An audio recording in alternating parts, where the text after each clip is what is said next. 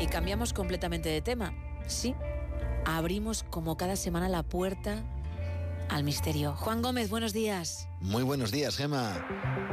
Si tenemos que hablar de una época donde el espiritismo, los fenómenos paranormales, los mediums o el contacto con el más allá era algo tremendamente popular, esa época fue el siglo XIX. En ella aparecieron multitud de personajes que aseguraban ser capaces de realizar cosas extraordinarias. Muchos evidentemente eran farsantes o ilusionistas, pero de entre todos destacó un personaje que a día de hoy sigue siendo objeto de cierto debate. Hablamos de Daniel Danglas, el hombre que decían era capaz de volar. Daniel Danglas fue un escocés nacido en el año 1833. Con apenas ocho años viajó con su familia a Estados Unidos y ya desde muy pequeño comenzó a mostrar signos de no ser un niño común. A Danglas no le gustaban los deportes, ni relacionarse, ni salir con amigos o cualquier otra actividad que obligara al contacto social. A Danglas le gustaba vagar por los bosques cercanos a su casa junto con su único amigo, un niño llamado Edwin.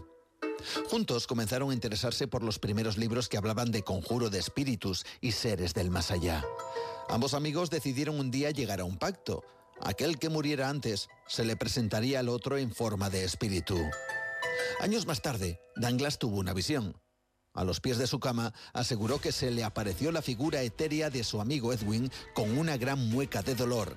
Días más tarde le llegó la noticia de que Edwin había fallecido de disentería. Esta vivencia transformó la vida de Daniel Danglas para siempre.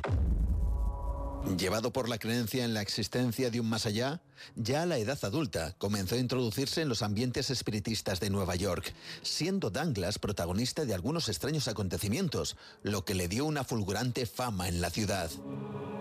Entre esos aparentes prodigios estaba la capacidad de reducir el peso de una persona de manera que alguien de gran tamaño podía ser levantado por un niño de 5 años.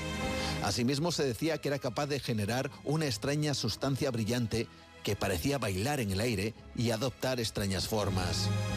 Sus sesiones eran multitudinarias y personas como Arthur Conan Doyle, el creador de Sherlock Holmes, acabaron por ser absolutos admiradores, sobre todo por una asombrosa habilidad que Danglas mostraba a los asistentes, la capacidad de levitar y llegar a volar. Según lo que sabemos, existen al menos 50 declaraciones juradas donde varios testigos llegaron a ver volar a Danglas. En esas sesiones, este hombre se elevaba sobre las cabezas de los asistentes e incluso llegaron a describir cómo Danglas conseguía salir volando por una de las ventanas del edificio y reingresar a la habitación por otra. Tanta fue su fama que Napoleón III pidió ser testigo de uno de esos prodigios. Tras la reunión, el emperador de Francia afirmó que Daniel Danglas había levitado en su presencia y que sus poderes estaban fuera de toda duda.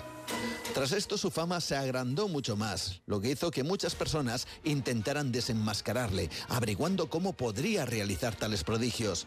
Pero lo cierto es que nadie consiguió averiguar cómo era capaz de hacer lo que hacía. Si Daniel Danglas era o no un fraude, jamás se supo. Incluso dicen que los poderes de este hombre traspasaron su propia muerte. Danglas finalmente falleció en el año 1886 de tuberculosis. Dicen que en el momento de maquillar su cadáver, los responsables de realizar este trabajo se las vieron y las desearon, ya que al parecer el cuerpo de Danglas no dejaba de elevarse y moverse, como si efectivamente estuviera desafiando a la propia gravedad. Desde entonces, desde su muerte, han sido muchos los que han intentado resolver este enigma.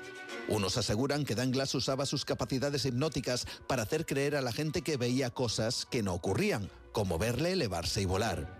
Otros hablan que sus sesiones las realizaba en habitaciones muy oscuras, lo que le permitía esconder elementos como cuerdas o imanes para producir el efecto ilusionista. Pero lo cierto es que a pesar de haber transcurrido más de 100 años de su muerte, nunca se ha sabido cómo conseguía hacer lo que hacía, por lo que el nombre de Daniel Danglas ha quedado ya para la historia del misterio y el asombro. Buenos días. Buenos días, Juan.